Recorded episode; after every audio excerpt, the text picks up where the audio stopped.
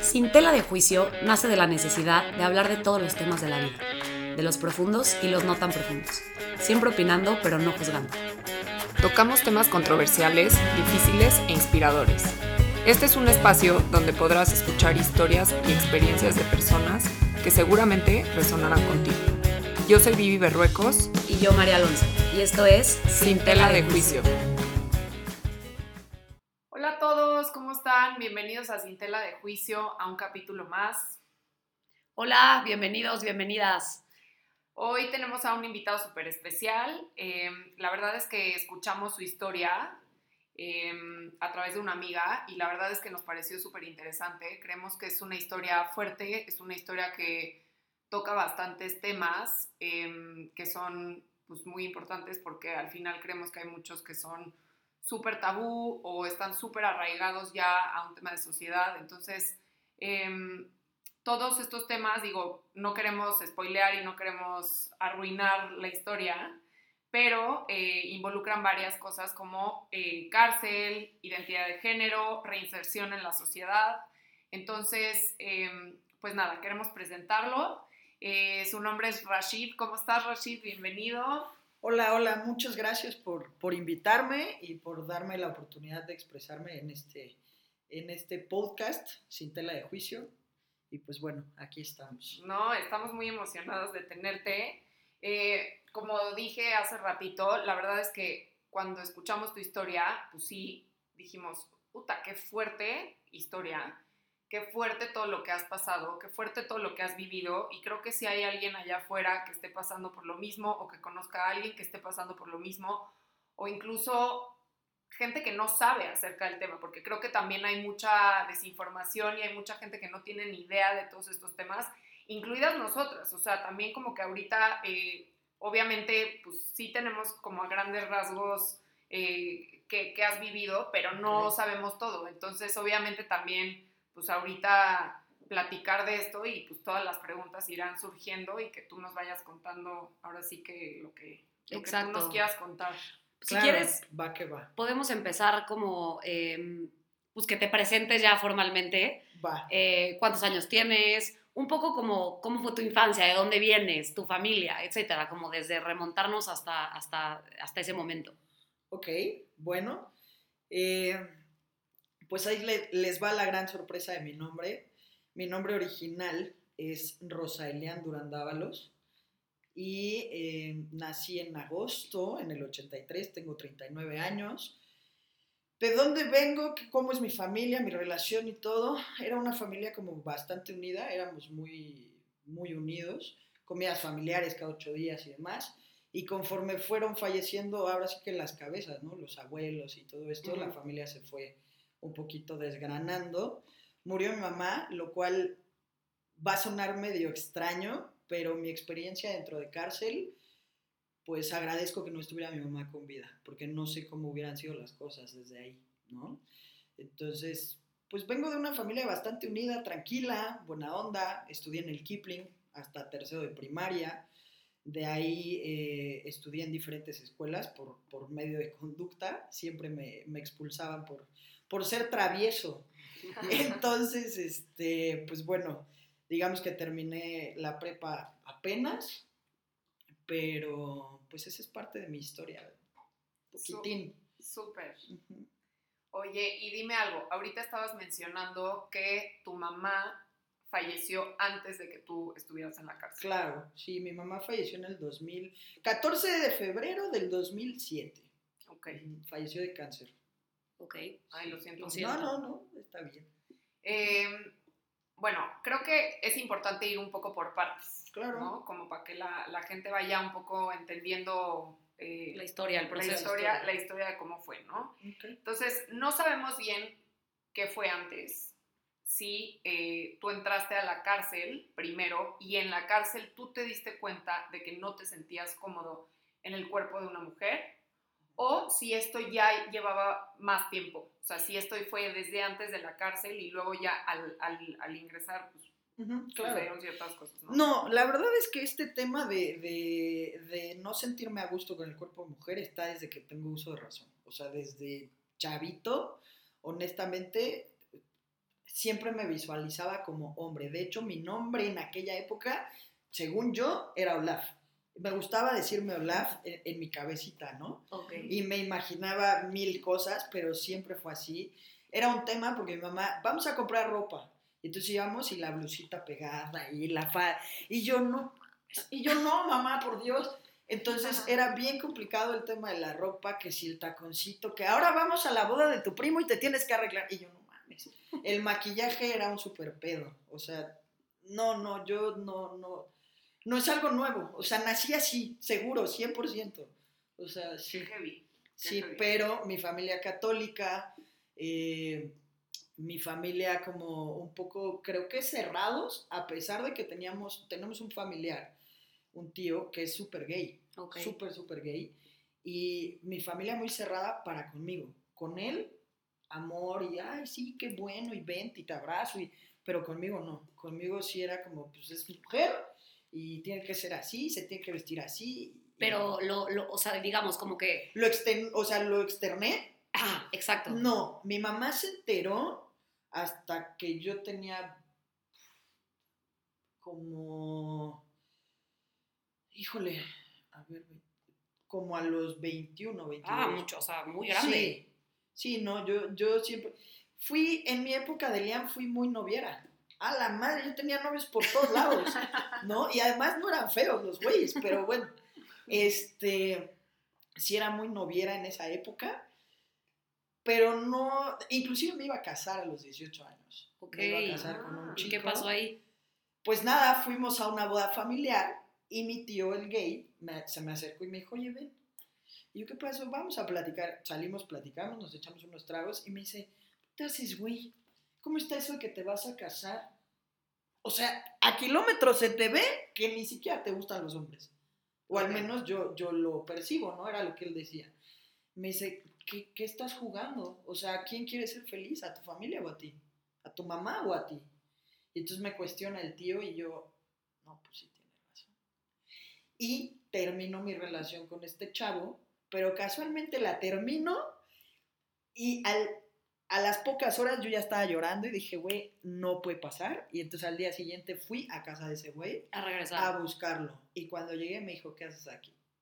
Entonces fue como una decepción súper fuerte ahí. Claro. O sea, en, ese punto fue como, a la madre. Pero ya después dije, no, güey, yo no, no quiero estar con ningún hombre. Sí, verdad. claro, que es más por un engaño y por una idea. Y por entrar en la sociedad, y no tanto sociedad, llevar la fiesta en paz con la familia. Claro. O sea, la familia era como algo muy importante para mí. O sea, siempre fui como mi familia, mi familia, mi familia, hasta que se fueron viendo. O sea, digamos que no, no saliste del closet hasta los 21. Ujú. Y salí de la manera más chistosa había por haber, ¿eh? Mi mamá, un día estábamos haciendo quesadillas, me acuerdo perfecto, así, haciendo las quesadillas, se acerca mi mamá y me dice, andas con tal persona. Y yo, ¿cómo? Y me dice, sí, a ti te gustan las mujeres. Y entonces me quedo pensando, volteo, veo a mi madre y le digo, bueno, ¿y si sí qué? Y entonces mi mamá me dejó de hablar un año, me quitó el celular, me quitó coche, me quitó permisos, me quitó todo la señora, así. Ella me llevaba a la escuela de la mano, casi, casi.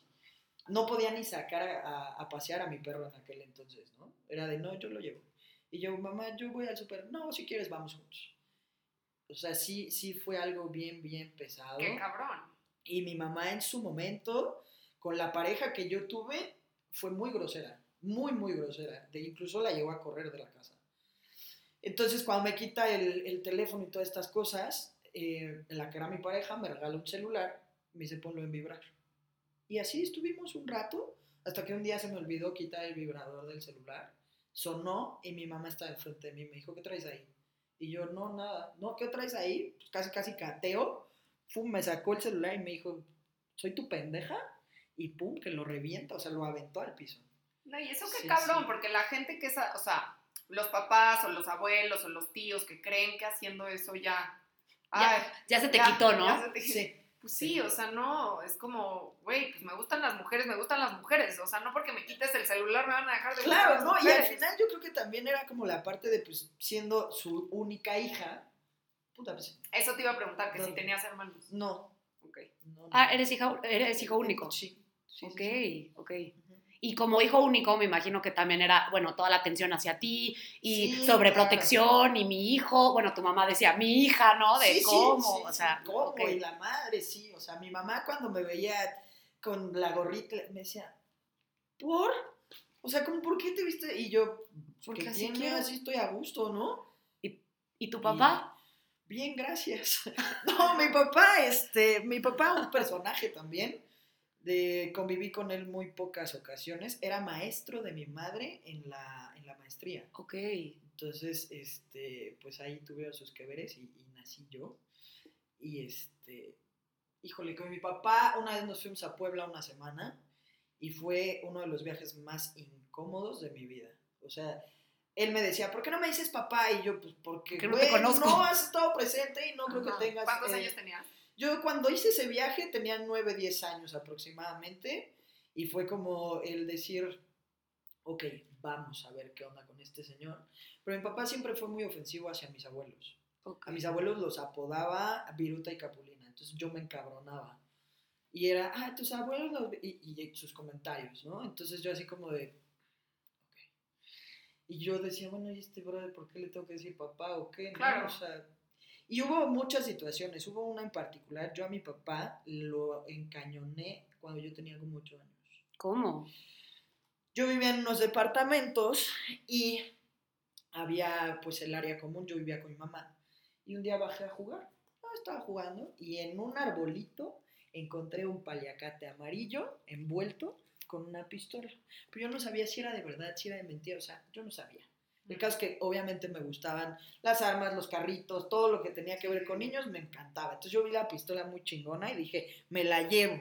Y no le avisé, no le dije a nadie, la metí en mi, en mi cajón, en mi closet, ¡pum!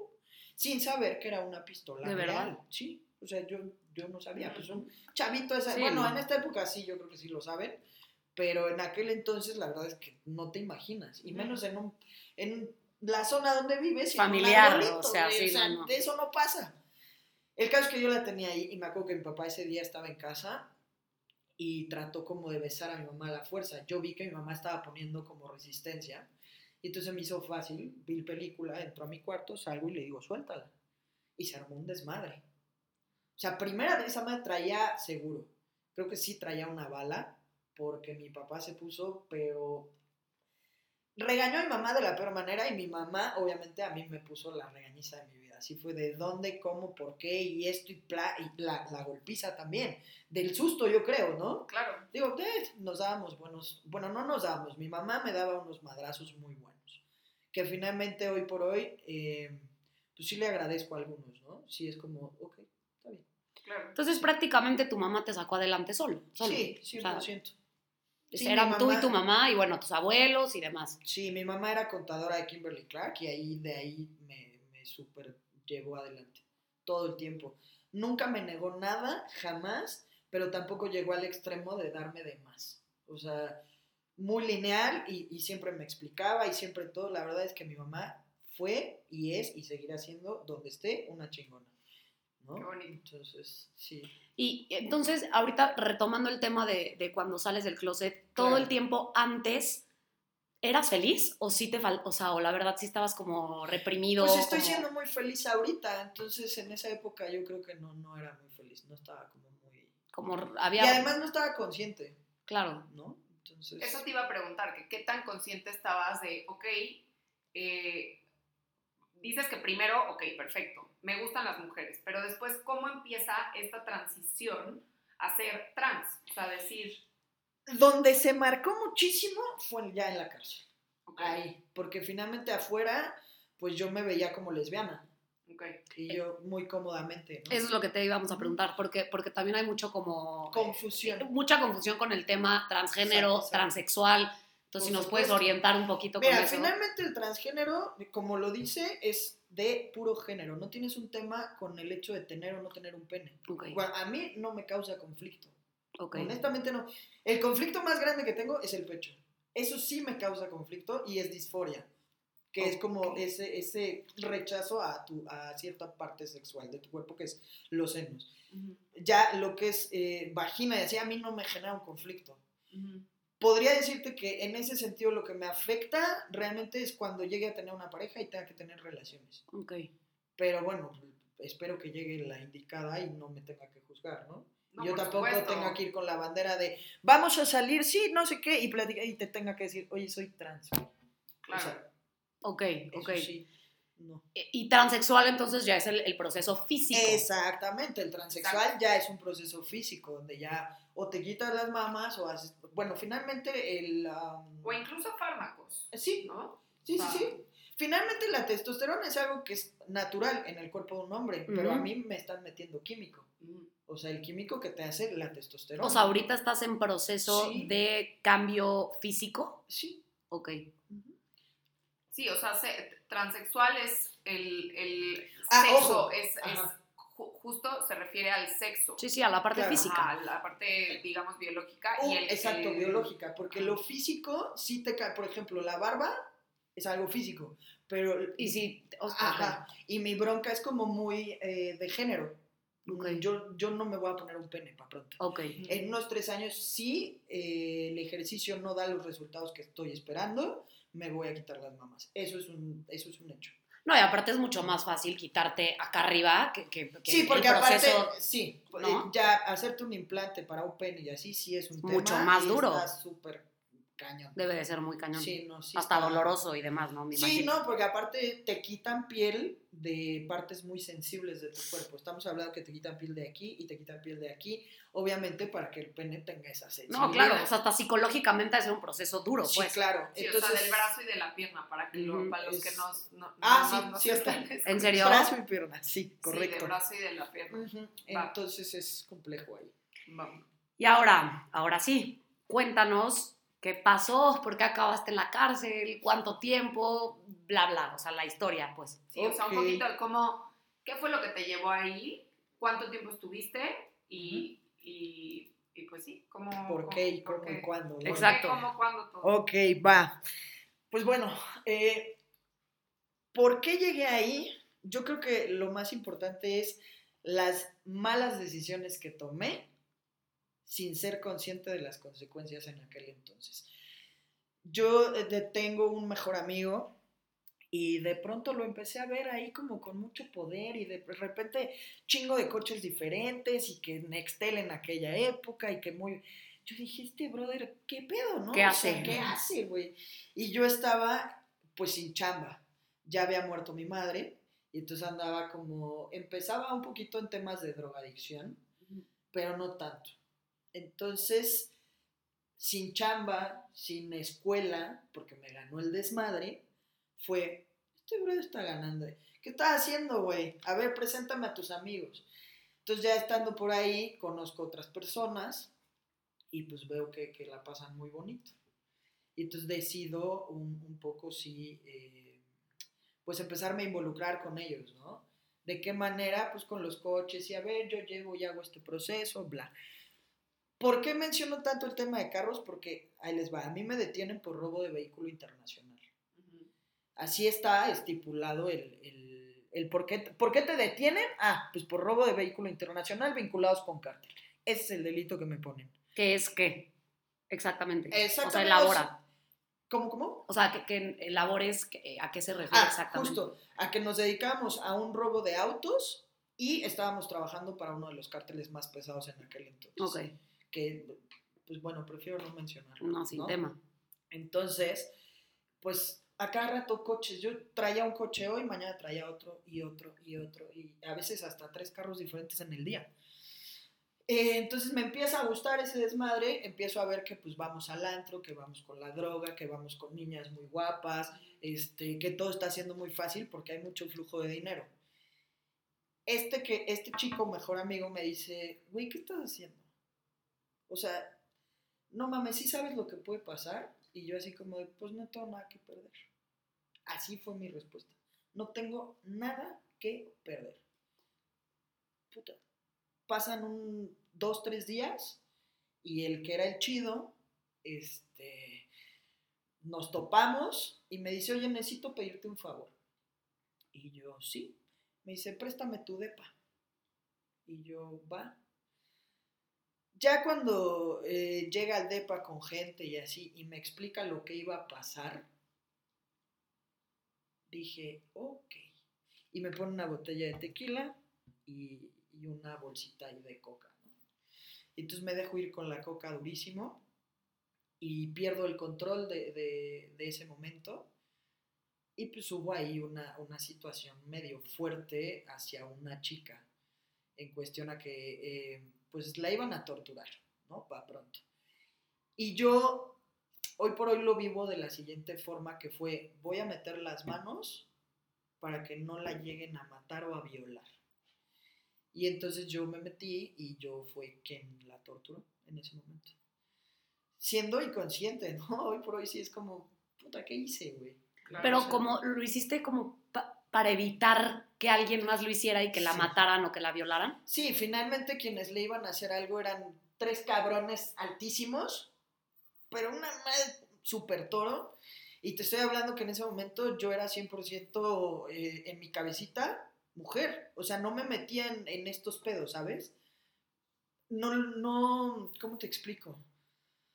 O sea, no me veía como cabrón, ahí me vi como una mujer salvando a otra mujer, pa' pronto. Fue como, no mames, ¿no?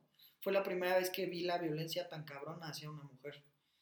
Entonces fue, si yo dejo que estos güeyes le peguen, la van a matar, güey. Y dije, no, yo, yo, yo, Yo güey. Sí. Y justo me encargué y, y, y sí, sí, sí le hice dos, tres cosas feas. Sí, honestamente sí. Eh, le corté el pelo con un cuchillo. Entonces, de cierta forma sí le salvé la vida, un poquito. No es como algo que, que diga, ay, ya, ¿no? O sea, libero lo que, lo que hice, pero, puta, estuvo, estuvo muy cabrón.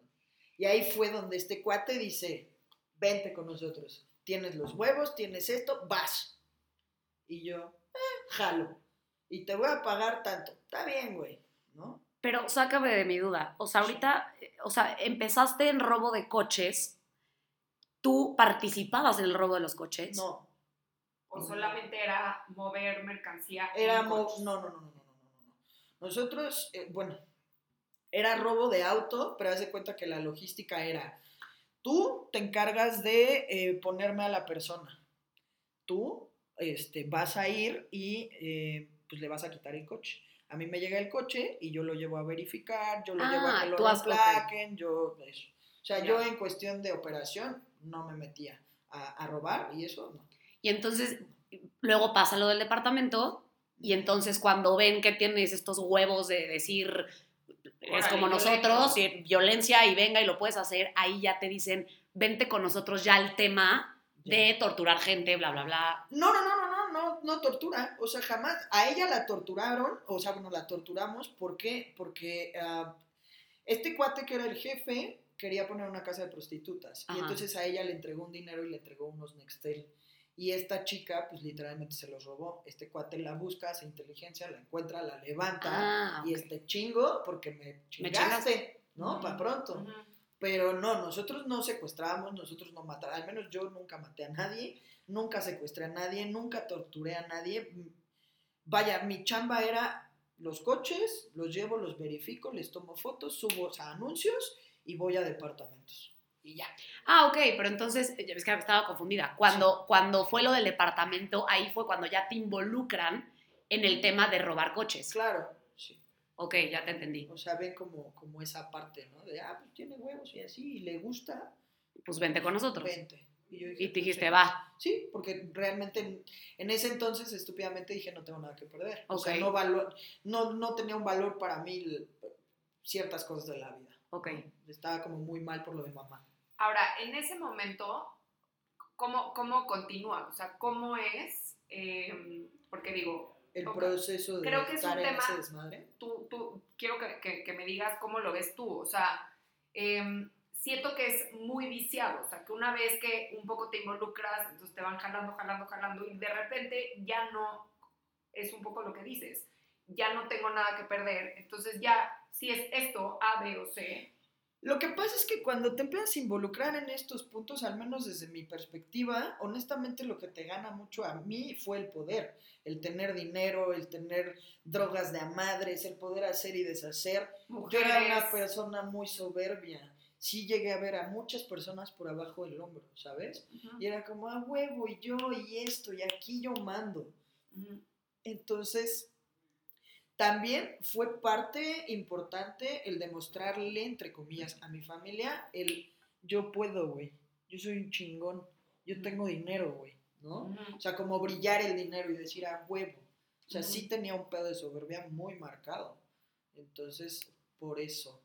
Yo aquí también tengo otra pregunta. O Claro. sea, un poco, entonces, en retro, o sea, si lo vemos en retrospectiva, o sea, tú viéndolo en retrospectiva, un poco lo que te llevó a eso, ¿crees que haya sido, sí, definitivamente a raíz de la muerte de tu mamá? O sea, ¿crees que eso haya sido como el, de- el detonante? Sí. ¿O qué sí. sería lo que tú dirías hoy en día? Creo que esto fue clave. Mira, Porque Echando culpas, dinero. Claro, pero echando culpas, así fácil, para lavarme las manos de mi responsabilidad, porque yo ya no era un chavito. O sea, yo ya estaba grande y no era como que, ah, no. O sea, echando culpas, puedo decir la muerte de mi madre. Pero en realidad fue mi soberbia, mis malas decisiones, ¿no? O sea, mis, en ese momento mis malas compañías. Finalmente yo estaba consciente, pero no quería, no quería aceptarlo. Y entonces para lavarme las manos te puedo decir fue culpa de la muerte de mi madre. Ok.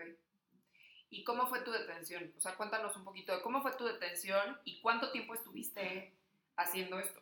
Sea, ¿cuánto tiempo estuviste? Eso es lo más triste, no lo, no lo disfruté. ¡Ah, no es cierto! no, no es cierto, pero menos de un año, menos de un año estuve en esto. No recuerdo las fechas exactas, pero yo creo que fue marzo del 2000, 2010 y me detienen en octubre del 2010. Ok. o sea, ni siquiera como un año. Este, ¿cómo me detienen? Órale, padrísimo. Este, justamente cuando iba a caer el operativo, cayó un operativo dos semanas antes en el departamento de otro chico involucrado. Pero él tenía una lana guardada, o no sé, pero paró el pedo, porque él era el primero al que iban a detener y justo vivía a unas 5 o 6 cuadras del que era mi departamento en aquel entonces.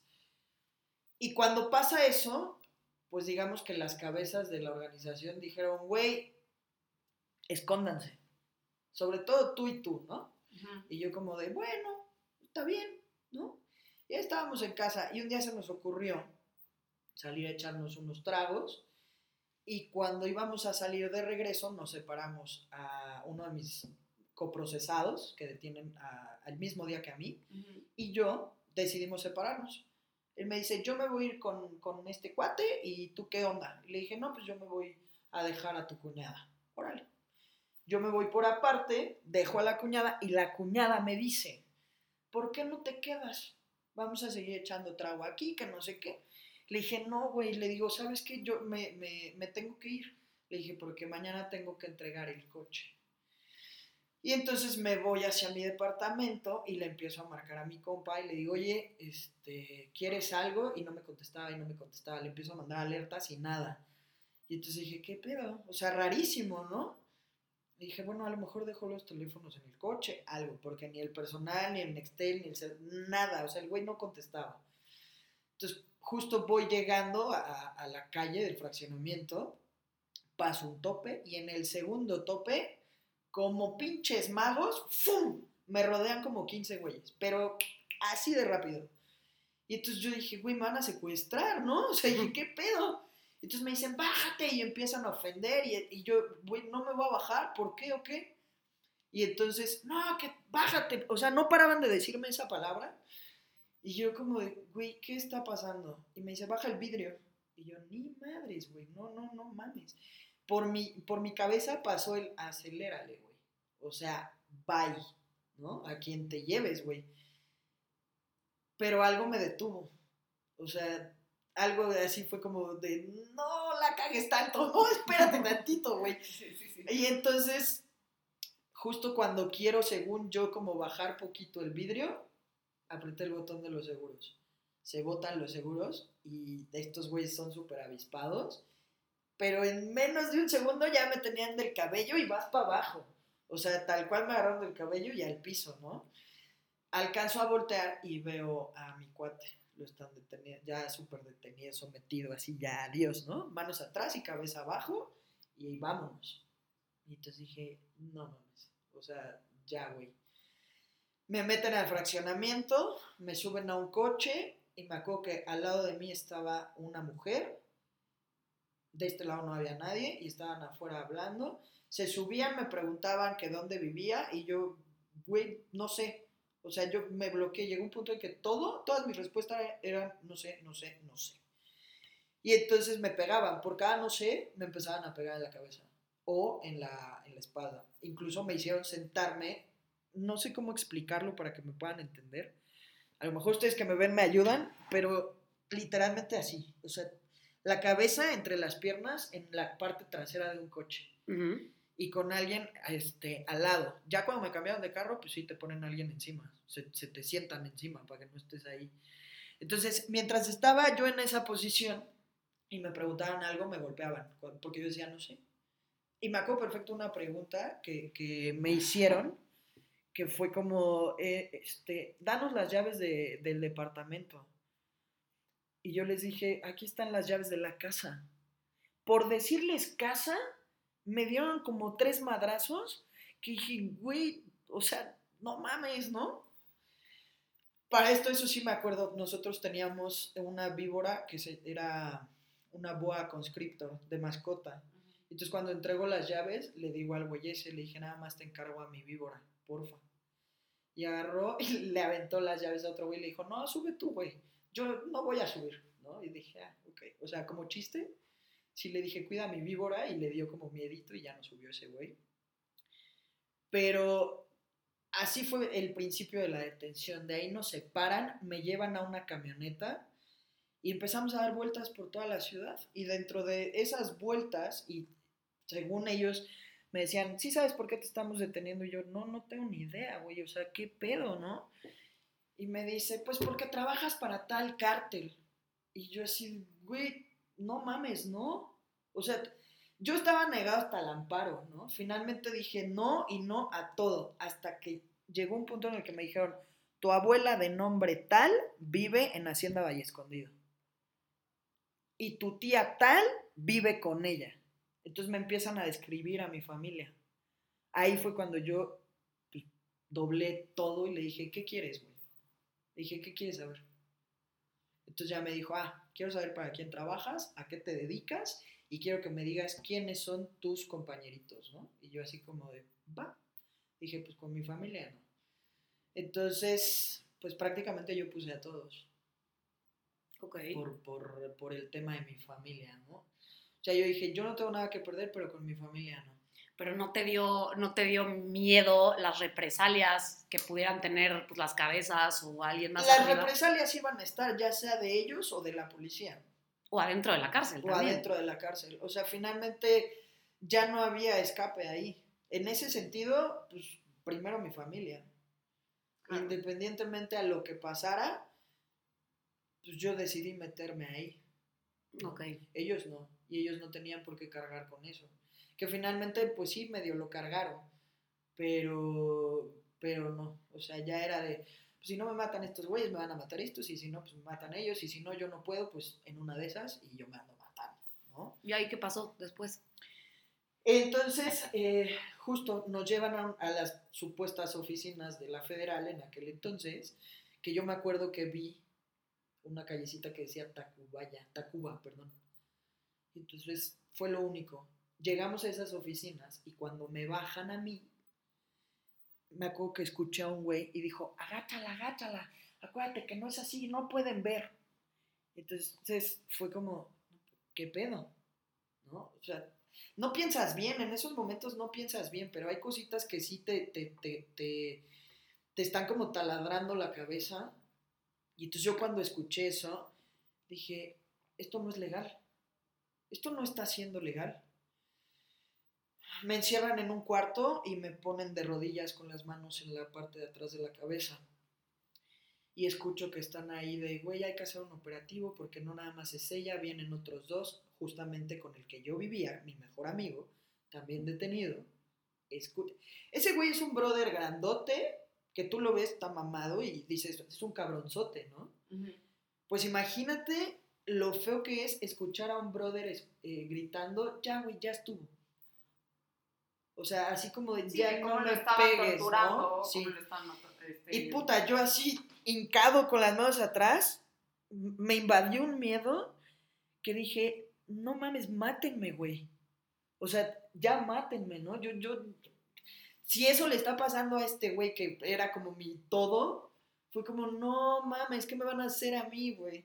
Y finalmente sí, ¿no? Eh, se arma el operativo y me llevan a dar varias vueltas en la noche en la ciudad. Me bajaron en un terreno, me pusieron un machete en el cuello, me encañonaron. Y eso lo hacen para meterte ese pinche miedo de tortura psicológica de me vas a matar, güey. Pero ya habías confesado, además. Pues entre comillas querían como que les firmara y como varias cositas. Entonces, pues no mames, eso sí está muy feo, que te pongan un machete y así. No, está- pues sí, Honestamente lo único que les faltó fue como violarme. Está cañón. Sí, no, y sí. pudo haber pasado fácilmente, ¿eh? Ah, sí, claro. O sea, sin pedo. sí, no, yo traía chingo de cabrones alrededor y una mujer, ¿no? Eso te iba a preguntar, que si eran mujeres u- o hombres. La mayoría eran hombres y al lado de mí estaba una mujer. Pero la mayoría sí, los que me pegaban eran hombres, de hecho. Las mujeres no, no me golpearon. Honestamente no, me hablaban muy rudo. Y una de ellas me acuerdo que era gordita y, y me dijo, ya dile al jefe lo que quiere. Y yo así no tengo nada que decirle. O sea, ¿no? Qué cabrón. sí. Y de ahí, ¿cómo es el proceso? O sea, te llevan, o sea, justo mi pregunta es porque quiero saber si tú hoy en día dirías que te dieron un debido proceso. No, Obviamente, digo, desde el principio, por todo lo que nos estás contando, pues me queda claro que no, porque digo... Cuando yo llegué a Seido, bueno, ahora Seido, antes Siedo, este, ahí obviamente ya tienes que declarar, ya tienes, este, entre comillas, una defensa. Y me acuerdo que cuando yo pasé a ser parte de mi declaración, la primera. Oficial, o sea, digamos. No, no, no, no, o sea, como pásale y aquí y te sientan, Cuenta lo que sí. Ajá. Me acuerdo que un vato llegó. Ah, fue como, güey, necesitas a derechos humanos. ¿Por qué traes esa lesión? Yo traía muy lastimada la mano. Y entonces te empiezan a preguntar si requieres a derechos humanos. Y me acuerdo que llegaron y me pusieron la mano en el hombro y me apretaron y dijo, no, jefe, viene bien.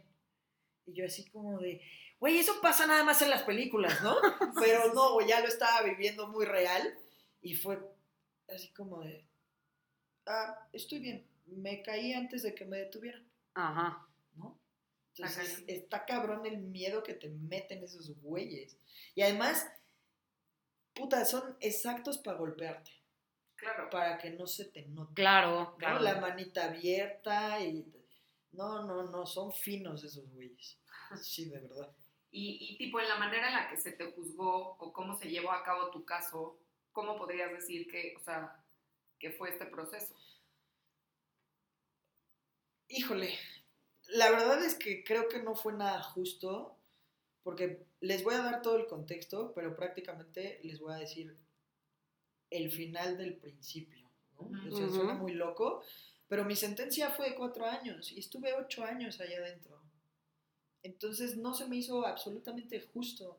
¿Por qué? Porque llego y es, ya estás en el penal, Ujú. después de 80 días de arraigo, en donde obviamente se supone que son 40 días los primeros para ver si encuentran pruebas realmente en tu contra. Yo estuve 80 días, no encontraron nada. Me dan la libertad, que es como funciona, te dan la libertad en Seido- ahora, y voy saliendo y ya te están esperando porque ya traes orden de aprehensión directa a penal. Entonces me suben a la camioneta, súper operativo, desmadre y todo, y no sé qué, y vámonos. Y no te dicen a dónde vas. A mí no me dijeron a dónde me iban a trasladar. Yo no sabía hasta que llegué al penal. Yo por lo- las habladas en el, en el arraigo y por todas esas cosas, yo dije, pues me van a mandar a Guadalajara, güey, ¿no? Un penal federal, porque el delito es federal. Ok. Y resulta que no, que llego al Moloyita, es un penal de fuero común, cero federal, es un desmadre el penal, y, y, pues aquí estás. Y entonces, ¿cómo le avisas a tu familia? ¿Cómo le avisas al abogado? ¿Cómo, güey? Entonces, cuando yo llego ya al penal, Almoloya. al Moloya, ya después de mis 80 días de arraigo, que también eso es, es, es, es impresionante porque en el arraigo, bien o mal, te tratan más o menos bien. Ahí están obligados a que comas, no puedes agarrar y decir no comas, porque es un pedo si alguien se les muere allá adentro. Entonces, el ver cómo cuando había libertades o traslados ya penales, te bloquean líneas telefónicas y no puedes salir y no puedes hacer ciertas cosas porque piensan que estás haciendo inteligencia, mil pendejadas. Y finalmente los, los cateos en, en un arraigo, bueno, en ese arraigo en particular, puta, te sacaban y eh, desnúdate, empínate, ve qué pedo y vas al piso. Y entonces empiezan a desmadrar toda la celda, o sea, toda la estancia la desmadran. Si ahí no te podías tocar, no podía haber contacto físico, dormías con la luz prendida. Y entonces era como, yo me acuerdo porque una vez una chica eh, le dije, oye, me está doliendo mucho la espalda, ¿podrías como ayudarme a, a sacar la bolita o algo así? Sí, O sea, como a ¿me puedes dar un descontar. masaje, A güey? a Sí. descontracturar. Y entonces, este, empieza a darme masaje, pero, güey, en 10 segundos ya está la poli, en menos, ya está, suéltense, no se puede tocar. La madre, güey, mames. Y me acuerdo que la primera vez yo puse, se me hizo fácil poner una sábana para que no me diera la luz, y llegaron y me la hicieron de super pedo. O sea, no puedes estar así porque estás monitoreado las 24 por 7 en el arraigo. Ya en el penal es muy diferente. Al menos en Almoloya es un penal eh, que en mi época te puedo decir que es de los penales más divertidos. Ok. Así. No, yo no voy a dramatizar. Es algo que, que me llega a molestar un poquito de la gente que hemos estado en cárcel. Porque de pronto es, ay, no, güey, no sé qué, mal. No, Almoloya es una fiesta. ¿En serio? Sí, claro. Yo 100%. pensé, o sea, ubico Almoloya, digo, no por Sí, sí, escuchado, Claro. y te, tengo una noción de que es un penal de máxima seguridad en tema de que casi, casi eh, no puedes salir más que a ver la luz del día una hora al día y solo. Eso y- es en penales federales. Ok.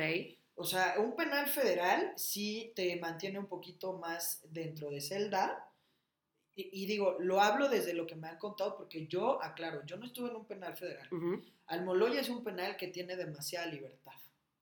Al menos en la época que yo estuve, porque sé que ahorita han cambiado directores y sí tienen temitas y varias cosas. ¿En qué ¿no? aspecto? O sea, cuéntanos cuánto tiempo estuviste ahí. Yo estuve ocho años en Almoloya. de Ah, fueron los ocho ahí. Sí, Ok, ok. sí. Eso sí lo agradezco. La verdad es que agradezco no haber pisado un penal federal y que no me hayan trasladado. ¿Y O cómo sea, fue tu estancia ahí? Cuéntanos desde el principio. eh. El ¿Qué yo pensabas? ¿Qué sentías? ¿Qué, o sea, el día que yo llegué al penal, me acuerdo que entré con las manos atrás, la, cabeza agachada y un brother me gritó desde lejos, "Ya ingresó, levanta la cara, aquí eres libre." Yo obviamente no le hice caso y entonces seguí y cuando entré al dormitorio a la sección femenil, una chica, me perfecto, me dijo, "¿Por qué vienes nuevo?" Y me volteó y le digo, "Pues por güey." Le dije, "Porque por inteligente no estaría aquí." Esa fue mi, mi primer contacto con una interna. Entonces ya cuando llegué, estaban varias chicas que estuvieron conmigo en el, en el arraigo, y entonces ellas fue como, mira, ven, te explicamos un poquito. O sea, tuve la suerte, honestamente, de haber hecho como vínculos en el arraigo para cuando llegué a la cárcel, esas personas me dijeran, oye, ven, el pedo está así, ¿no? O sea, no llegué como muy tapado. Entonces ellas me incluso me prestaron ropa porque yo llegué con jeans, llegué con una playera color vino que era el delito de robo de auto, porque en el, en el um, ¿cómo se llama? En el arraigo te visten por colores. El verde es este a eso yo no sabía. el verde es lavado de dinero, el blanco es trata de blancas, el naranja es terrorismo, qué estupidez en México, honestamente, en esa época terrorismo jamás, pero bueno, así estaba catalogado. El amarillo era drogadicción, pero, drogas, pero tiene un título. Como tráfico de drogas. Ajá, ok. tráfico y así. Este, el rojo era por autos, no, el rojo secuestro y el guinda era por eh, robo de autos. ¿Qué eras tú? Ajá. Entonces yo llegué con, con ne- unos jeans, llegué con un- una playera guinda y una sudadera gris encima. Y eh, de ahí, desde el día uno, me empezaron a decir niño. Y el niño, y el niño, y el niño. Y entonces, ese día me trasladan a los juzgados, ya para estar ante el juez y para que me leyeran mis derechos y que si podía compurgar o no antes y toda esta cuestión. Pero me acuerdo perfecto que cuando estábamos dentro del penal todavía, llega una custodia y me dice, oye, vas a salir, cámbiate. Y yo, o sea, vengo llegando, ¿no? ¿De qué me hablas? Y entonces una interna se me acerca y me dice, te van a sacar. Y yo, ¿qué? ¿Y eso qué o qué? ¿A dónde? Entonces ya me dice, vas a ir a unos juzgados. Me empieza como a explicar. Y yo, ah, ok. Y me dice, y el que te cambies es que te pongas de azul. Y yo, sí, pues no traigo ropa. Y entonces me dijo, es que tienes que conseguir ropa. Y soy un poquito picky. Entonces dije, no mames, ¿no? O sea, yo no me voy a poner ropa de alguien más. Entonces. ¿Y no te dije, nada? No, Uniforme. no. Ah, no hay uniforme allá no, adentro. ahí no. Todo, todo lo, pues tú lo, lo provees. Ok, ok. Entonces finalmente le digo a la custodia, no, pues yo no, o sea, no tengo ropa. Y me dice, pues consigue, ¿no? Ya en su tono así, esa custodia se llamaba Marisol, la jefa Marisol. ¿Son puras, puras custodias mujeres? O sea, en el dormitorio femenil, sí. ok. pero sí tienen ingre- a- acceso los hombres. Ok. 100%. Entonces me dice, no, pues consigue que no sé qué. Y llega la jefa Reinita, súper buena onda esa jefa. Y dice, yo la llevo. Porque la que me iba a sacar era Marisol. Y Marisol dijo, yo no me la voy a llevar así. Y entonces me saca la jefa Reina. Y ya, fui, declaré, estuve ahí con Araceli Carvajal, era la, la subsecretaria del juzgado, del quinto juzgado en Toluca. Y entonces ella me empieza a leer mis derechos, de pues tienes que pagar tu, tu sentencia completa, no vas a tener ningún beneficio, porque es de fuero federal y pues es completamente diferente, ¿no? Al común que puedes pagar con las tres cuartas partes y bla. Y yo como que no entendía esos términos, yo decía, ok, o sea, voy a estar aquí, ¿cuánto tiempo? Y me dijo, ah, ese es un proceso y tenemos que ver las pruebas y, y yo, ah, o sea, no me van a decir luego, luego cuánto tiempo me voy a quedar. No. Y, yo como de, ok, está bien. Ya me leen el caso, me dicen por qué me están acusando, bla, bla, bla, me regresan al dormitorio y ya me habían hecho mi primer cambio de celda, porque a la celda que llegué, que era la guardería 1, este, una de las chicas este, dijo que, que no me quería en esa celda. Le dijo, no, ya no cabemos. No, la chingada, que se vaya a otra celda. Y entonces me pasan a la guardería 2, en donde éramos fácil como 60 mujeres. O sea, pero una cosa impresionante con tres tazas de baño continuas, Ay, no. sin espacio entre cada taza y pues cero privacidad, Obvio. ¿no? Y entonces yo llego y me reciben las chavas y ese día hicieron fiesta las chicas. Tenían su pulque, los chochos y N cantidad de cosas, ¿no? Y yo así como de, oh, ok. Y entré en la fiesta. O sea, se me fue el pedo y yo dije, ah, sí, pásenme. Y me puse un pedo tremendísimo. Yo al día siguiente me dijeron, ah, ya tienes novia. Güey, ¿qué? ¿Cómo? ¿Cómo que ya tengo novia? ¿Quién es? ¿No? Y, y entonces veo a, a- a la que era mi novia en aquel entonces y fue de, no mames.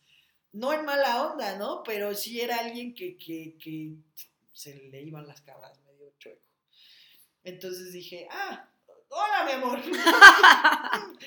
y estuve con ella como tres, cuatro semanas, pero empecé a ver qué tipo de, interna era y dije, no mames, ¿no? O sea, por tener cama, aparte. Porque cuando eres ingreso te toca el piso y si alcanzas esponja, está poca madre. Si no, pues duermes en el piso. Tú tenías piso. Sí, pues yo acababa de llegar, pero como agarré la fiesta y me hice no, este, novio de, de esta chica, ¿Y que esta era la patrona o qué? pues era de las pesaditas de la celda, sí se ponía ahí. Ah, ya tenía, ya tenía más tiempo y ya tenía. Ya, cama. ya, sí, ya tenía su cama, entonces yo dormía ahí con ella. Oye, dime algo, que, que Almoloya, ¿qué tan sobrepoblado está o, o así? Sí está muy sobrepoblado, sí.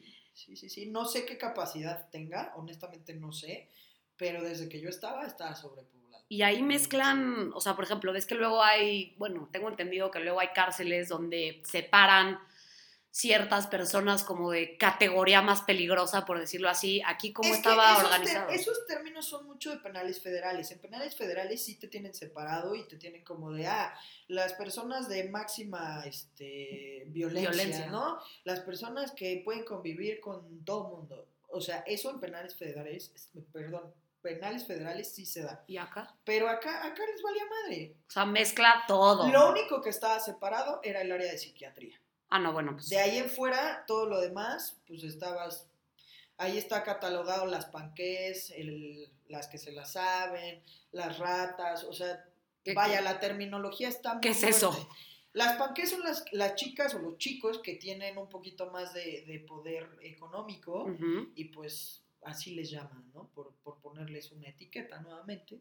Después está como esta parte de las come cuando hay, que son como, ah, pues trajo, de, trajo comida de, de la calle, hola, ¿cómo estás? ¿Somos amigas? Sí, no. Entonces es como las come cuando hay. Sí, las Este, convenencieras. Sí, exacto. Este, y, y- y, pues bueno, yo no estuve como en ninguna categoría. Me decían panqué, pero por la forma en la que yo hablaba. De hecho, me decían el niño bonito o el niño fresa. Ok. Sí. Entonces era como, como chistoso, ¿no? O sea, yo nunca me sentí más, ¿sabes? A pesar de que yo tenía problemas de soberbia, yo aprendí mucho de humildad y yo agradezco mucho la cárcel. Yo sí la agradezco. Honestamente, mi ritmo de vida estaba muy cabrón antes de la cárcel. Y si yo no hubiera llegado ahí, probablemente ni siquiera estaría aquí, ¿sabes? O sea, me hubieran enterrado o yo me hubiera muerto. O sea, ya estaba yo mucho en drogas, mucho en alcohol. Ya andaba yo en un desmadre que, que, que está, está cañón. Y, en la cárcel, porque luego pues también suele haber, como dices, pues hacen fiestas, hay alcohol, hay drogas, ahí que te calmaste más o te... te- En la cárcel tuve mis etapas, o sea, tuve la etapa en donde me comió el sistema y la depresión. Y, y- y fue tremendo porque me empecé a arrancar cachitos de piel. Entonces, eh, eso me pasó como 3, 4 años, no es cierto, como dos años antes de salir. Ok. Pero cuando entré, como que los primeros meses yo decía, ah, está toda madre, ¿no? Y empieza, ¿y por qué? Justamente, eso, eso hay que dejarlo bien claro. El dormitorio 5, que era eh, el dormitorio femenil en aquel entonces, era como si llegaras a una vecindad. No eran celdas, esa madre no eran celdas, eran cuartos. O sea, las guarderías, haz de cuenta, entras y era jardín y palapitas, había dos palapas y un jardín y un como camellón. Y entonces entras y, se, y es un edificio, como, sí, como una, una vecindad. Y entonces son varios cuartos y dos pisos. Y del lado derecho, entrando de frente, había otro edificio en donde estaban las dos guarderías, que son dos cuartos grandes. O sea, realmente no... Sí, como de campamento, haz de Exacto, cuenta. justo. Sí. Y no era como, como la cárcel, no te, no te veías en una cárcel. Entonces eso ayudaba, eso ayudaba un poquito a no estar tan deprimido. Había actividades, no estás encerrado todo el tiempo. Por eso yo digo que Almoloya de Juárez en su momento era un penal de diversión. O sea, echabas desmadre y luego si compras, honestamente, si compras a las custodias, ahí te prestan y ahí están eh, dándote lo que quieras, hasta un pinche celular. Ok. Entonces, era un centro de diversiones. Yo mis primeros años la pasé muy bien, inclusive uno de mis grandes amores es el penal. No la, no la novia de... La novia de la no, fiesta, no, no, no, no. no, no, la novia de la fiesta, no. Pero dejando a la novia de la fiesta. ¿Y no con- se encabronó? No, ahí les, va- mira, ahí les vale madres. Ahí funciona mucho el te ven bonito y este güey trae varo o este güey nos puede ayudar. Así Entonces te funciona. respetan, ¿o qué? Pues no es que te respeten, pero te agarran así, te empiezan como a manipular, a meterte el chipsito y para que tú digas, ah, yo pago los chocolates, yo pago los cigarros, ¿sabes? Y no porque yo llevase dinero, no. Pero desafortunado o afortunadamente así lo pongo, pues sí me apoyaban más que a varias personas. El primer año, ojo, el primer año, después yo estuve en abandono familiar 100%. Pero eh, sí, o sea, llegan y te ven y es como probar. Ahora, si tienes a una mujer tanto tiempo encerrada, al menos de esa forma, llega un deseo sexual natural. Obvio. Aunque a muchas mujeres allá adentro andan con mujeres y no son lesbianas. porque no son lesbianas. ¿De verdad? Nada más por, Nada por más. deseo. No son, gays, pero Por necesidad, vaya. Exacto, exacto. Y yo anduve como con tres así. Ok. O sea, de verdad es, es impresionante porque es, ah, nada más quiero un rato o quiero sentirme apapachada. ¿Y ya? Y ya. Entonces te utilizan. No es que te vayas a casar con ella, o Sí, sea. no, no, no, no, no. O sea, na- nada que ver. No, no, no. O sea, no, no, yo no me iba a casar ahí. Y, y esta noción de que, o sea, por ejemplo, yo, yo no sé, igual y erróneamente, pero tengo yo como esta visión de las cárceles, este, pues como de un lugar muy violento y que te ¿En base tratan entre las... Sí, o sea, películas literalmente, o sea, no de que adentro pues hay jerarquías, este, hay gente que la tratan muy mal y son como lo- el trapo literalmente de tal vez la, la persona de la jerarquía más arriba. ¿Qué tanto se da esto? Un poquito, pero en, en Almoloya yo no lo vi tan marcado. O sea, ¿no viste algo así No, grave? No, en Almoloya no.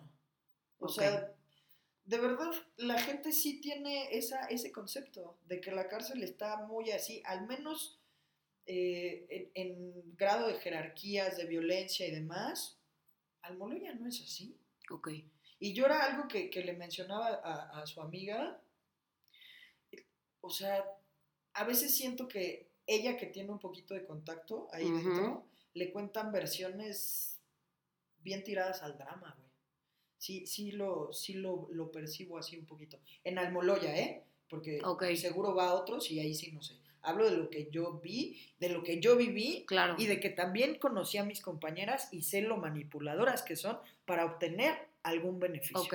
A huevo. No, de hecho, es que lo quiero comentar. Nosotros llegamos a Rashid porque una de nuestras amigas, una, una muy amiga eh, de Vivi y mía, trabaja o ha estado muchos años trabajando en, en cárceles, ¿no? Claro. Y ella pues, nos contactó con, con Rashid. Ella tiene muchísimo contacto en diferentes cárceles. eh, iba mucho eh, pues, a visitar internas, se encargaba mucho como el tema justo de reinserción social. Claro. Y de hecho yo una vez la acompañé a, a Santa Marta, a Catitla. Y fíjate que como, como describes este, Almoloya, Santa Marta yo también lo vi, es una vecindad. Bueno, ahí sí hay uniforme, ni siquiera uniforme, hombre, pero tiene que estar de un color, no me acuerdo si era beige, Beige. sí, era beige. Beige Pero beige te estoy hablando, bueno, yo vi a señoras en tacones, Sí, o sea, sí, sí, sí, sí. literal. En Almoloya las ves entaconadas, maquilladas, Sí. pelo planchado, uñas puestas. Y es un, es un mercado, literal. Exacto. Eh, venden tacos de chicharrón prensado, Sí, este, es, sí, como- es, sí, ahí sí. tienen su business, este, eh, Claro, como dices, las celdas, en realidad yo tampoco las vi como celdas como tal, o sea, son como cuartos. Sí. Y veías así toda la ropa colgada, Colgada, en sí, bolsitas, sí, sí, o sea, es sí, un claro. cagadero lo que Sí. yo vi. Sí, es que es un desmadre, pero finalmente el ser humano se adapta. Claro. Claro. Y entonces, imagínate, eh, de pronto tienes que vivir en un en un espacio de un metro por cuatro metros, si quieres. O ¿Con sea, cuántas no- dormías? Eh, primeramente empecé con 60 personas. Ah, pero era el dormitorio el largo.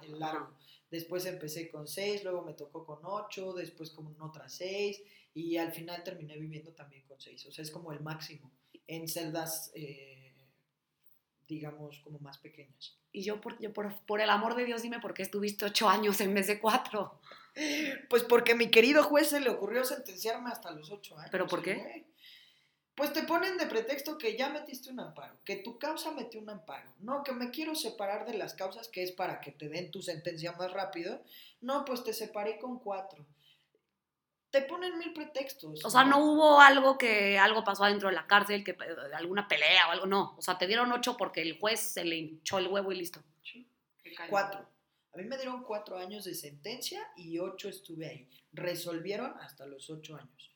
Antes no. O sea, pasó tu cuarto año y tú que decías, oigan, ya está, ya, no, ya. yo no sabía. A mí, me a mí me sentencian el día que salgo libre. Ese día llegan y me dicen, vas a subir a notificador. Y yo, ah, sí. Subí y me dicen, ah, bueno, pues, ¿qué crees? Venimos a darte tu libertad. Y yo, ok. ¿Y cuál es mi sentencia? Ah, te dieron cuatro años de sentencia, entonces tienes que ser liberado de manera inmediata. ¿Cómo? Sí, así. O sea, me estás diciendo que viviste ocho años adentro de la cárcel con Claro. esta incertidumbre de no saber cuándo ibas a salir. Y ¿Nunca está- supiste? No. Y así están un chingo de compañeras, un No, chingo de compañeras. Durísimo. O sea, yo, O sea, el no saber cuánto tiempo vas a estar se me hace, Es güey, una una, mentada- tortura es psicológica. una mentada de madre. Yo, eh, mi expareja de, de, de ahí adentro justo, lleva más de 12 años sin, bueno, no, ya la sentenciaron, pero después de 12 años, ¿Y cuánto tiempo le dieron? 40. Uf. ¿Por qué delito si se puede saber? O sea, ¿por qué le dieron tantos años? Un secuestro. Ah, es que eso sí te, te, te dan... Sí, pero ahí hay un tema. No voy a traer muchos detalles, simplemente trae dos causas. Y en la primera, que estaba más cabrona que la segunda, Le dieron menos. le dieron, no, le dieron la absolutoria. Y entonces, en esta última, entra un juez, llega, agarra su caso, que son, puta, más de 80 tomos altísimos, agarra el último, ni siquiera se toma el tiempo de estudiar el caso y dice, te vas 40 años. Y esa injusticia no nada más se ve con ella, se ve con un chingo de compañeras. Hay compañeras que tienen putiañales. Es más, yo llegué y ya estaban ahí y siguen sin sentencia. No lo puedo creer. De verdad, de verdad, es una mentada de madre el, el- el sistema en, en referencia a, a, pues, a la justicia. No, derechos O humanos. sea, es una mentadísima de madre. Y además hay esta cuestión con derechos humanos, muy pintado, muy bonito, muy padre, pero tú le hablas a derechos humanos y te dice, no, es que, a ver, te doy el número de registro de esto, pero tienes que hablar después y no sé cuánto. Y entonces le tienes que estar dando, consta- o sea, Continuidad. continuidad, pero no siempre se puede. Sí, o sea, tú como si tuvieras ahí acceso todo el tiempo a... O sea, además, eh, hay penales, no sé, en Almoloya corre la voz de que las líneas están monitoreadas, las nuevas líneas, no lo sé. Pero finalmente, ¿con qué libertad hablas a derechos humanos? Antes estaba el penal de Otumba, que era un penal de castigo, y ahí no entraba derechos humanos por ni madres, ¿eh? No entraba. Entonces, también no hay que decir derechos humanos, derechos humanos, porque realmente yo nunca vi que derechos humanos hiciera algo, no les queda el título, no lo calzan, para mi perspectiva. No, está cañón. o sea, está muy cabrón que digan, es que derechos humanos, no es cierto, güey. Derechos humanos, tienes que pasar 20 mil filtros, güey. Y tienes que estar constante y que te voy a mandar un correo, no mames, estoy en la cárcel, brother, ¿cómo me vas a mandar un correo, güey? ¿Dónde lo checo, güey? Sí, sí, sí, sí. ¿no? Y hay muchas mujeres y hombres también que están eh, eh, sin un apoyo familiar. Entonces, ¿cómo lo hacen? O sea, ¿cómo obtienes ayuda? ¿Cómo fue tu apoyo familiar? Mi, ¿O de primera- amigos, o- mi primer año sí fue familiar, en referencia a dos de mis tíos que estuvieron ahí constantes, cada ocho días. eh, bueno, me iban a ver cada 15 el primer año y me apoyaban económicamente cada ocho días, porque ahí tienes que pagar tus cuentas cada ocho días. ¿A qué me refiero con cuentas? Pues bueno, tienen una tienda ahí adentro en donde puedes comprar alguno que otro antojo, este, cosas de uso personal, hay personas que te venden ropa y demás. Entonces te lo venden en la semana, pero los domingos es día de paga. Y entonces llegan el domingo y te dicen, oye, ¿me debes el pants que traes puesto? Ah, sí, este, Toma. toma, ¿no? Te pago. Entonces, eh, eh, eh, a mí me, me apoyaban en ese sentido y además sí me llevaban mis cosas de uso personal. Pero mi tía eh, se enfermó de cáncer y dejó de ir. Entonces, mis demás tíos, soy como el pato feo a la fecha. Me he enterado de cosas impresionantes que digo, güey, O sea, te bloquearon. Sí, sí, súper. Eh, Estando en la cárcel, inclusive cuando mi tía se enfermó, yo le hablé a una de mis primas, nos hablamos y nos terminamos diciendo el güey quien lo puso y me dijo, para mí estás muerto, güey. Me dice, y mi mamá tiene cáncer por tu culpa. Y entonces fue como, ¿qué, güey? O sea, espérame, güey, no, o sea, yo, no mames, yo traigo otro pedo y yo no tengo nada que ver con tu mamá. Y fue un- una llamada tremendísima, o sea, sí, sí nos dijimos muchas cosas muy feas. Pero después, mi familia me bloqueó de todos los teléfonos. ¿Y a la fecha? Sí, a la O sea, ya no tienes contacto con tu familia para nada. Tenemos contacto porque mi mamá dejó una herencia y entonces nos estamos peleando la herencia. Bueno, ellos me la están peleando porque mi mamá prácticamente me dejó casi todo. Obvio. Y entonces eh, mis tíos no están muy de acuerdo. y Ok. tenemos varios problemas últimamente. Ok.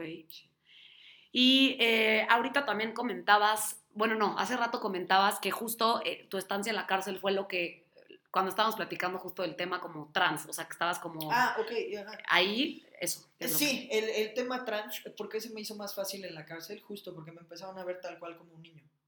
Todo el tiempo. Que era lo que tú querías. Sí, Y entonces para mí fue bien cómodo. Niño, niño bonito, el nuevo, ¿no? Y yo, ah, huevo. Y entonces ya siempre fui el niño, el niño, el niño. Y mi nombre, Elian, pues es, es- no es como que, ah, es de mujer. Sí, ¿no? O sea, entonces... Puede ser de hombre o puede ser de mujer. Exacto. Entonces todo se acomodó como muy padre y yo me sentía bastante cómodo con eso. Bastante cómodo. ¿Y por qué te cambiaste el nombre? Por el Nada más ya rosa. por- No, el rosa, o sea, finalmente ahorita para trámites, para todo eso, pues sigo con Rosalian, ¿no? Y Ah, sobre todo por el tema de este el testamento de mi mamá y la demanda que traigo ahí. Pero desde me voy a ir un poquito aquí a la clínica actualmente, que es la clínica Condesa Iztapalapa, donde me dan la atención. Ahí me dijeron que por salud mental, tanto para mí y las personas que están a mi alrededor, es mejor que me cambie el nombre, porque toda la gente que me ubica como Elian me ubica como mujer. Ok. Entonces me lo recomiendan desde área psicológica. Y en la cárcel te decían Elian. Sí, Bueno, el niño, ¿no? sí, Pero. Elian. ¿Y por qué, por qué Rashid?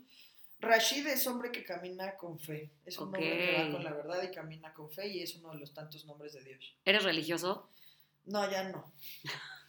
Ok. No, ya no. O sea, no me doy golpes de pecho. Mi, mi religión es como católica, pero... O sea, crees en Dios, pero Sí. no eres así el Sí, más devoto, no, ni rezas, ni vas a No, misa. No, no, jamás. O sea, no.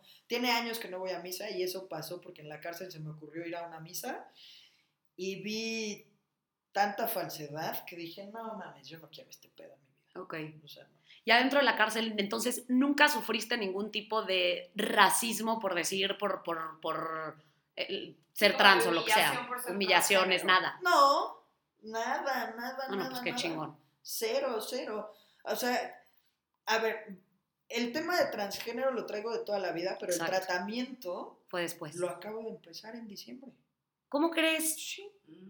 Yo traigo dos inyecciones. Oye, pero vas muy bien. Justamente cuando me... A ver, empieza el proceso en la clínica y tienes que pasar por varios filtros psicológicos. Ok. Tienes como dos, tres o cinco, dependiendo, este, entrevistas con psicología. Y psicología determina si pasaste ese filtro. Si pasas ese, te vas a psiquiatría. Y entonces en psiquiatría también te checan y ven y todo. Y que estés consciente y que sepas los cambios. Porque hay cambios que definitivamente con Claro, la y las testo... consecuencias. Exacto. Con la testo, este, cambia, ¿no? Desde tu voz, eh, hay un crecimiento de clítoris que no va, a- va a reducir mientras ya no uses testo. ¿no? Claro. Entonces, esos tipos de cambiecitos, el cuerpo se empieza a ensanchar. O sea, sí, sí hay cositas que, que son detonantes. Entonces, ajá, dime. Perdón, físicamente No. de malestares, ¿te da, te da algo o no? O sea, hay como Dolor de cabeza o no sé. A mí me da mucha sed con la Ok, testosterona. ok. Mucha, mucha sed. O sea, y sudo como... Gracias, gracias. Perfecto. Agüita. Sí, y sudo muchísimo. Eso sí lo he notado de a madres. O sea, yo sudaba, pero un rango normal. Ahora es, el calor no lo aguanto. ¿Y cuánto tiempo va a durar ese procedimiento? Es toda la vida. Es de ¿Cómo vida. crees? Sí. La testosterona es de por vida. O sea, pero si, por ejemplo, si ahorita la, la suspendes o en un tiempo, ¿qué pasa? Regresas. ¿Sí?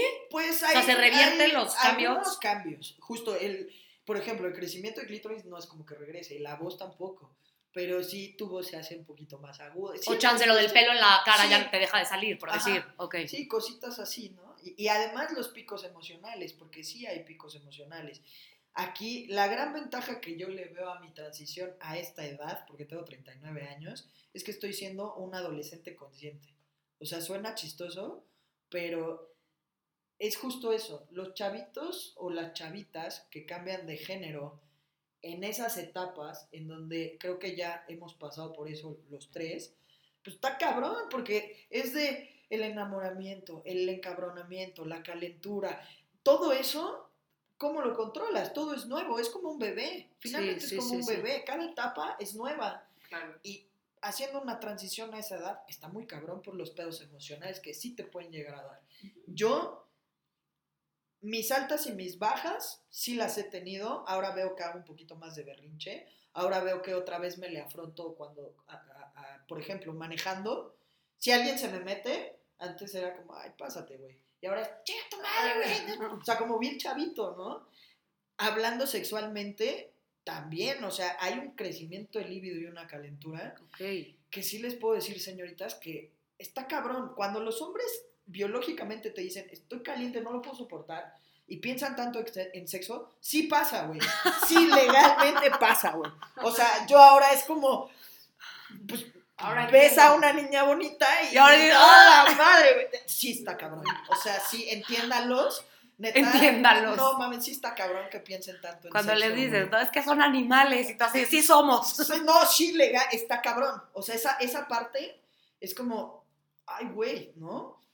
Eh, y algo que a mí me ayuda un chingo es que tengo un maravilloso grupo de amistades que me ha sabido contener y que yo al día de hoy no he tenido ninguna cuestión de discriminación con mis amigos, al contrario.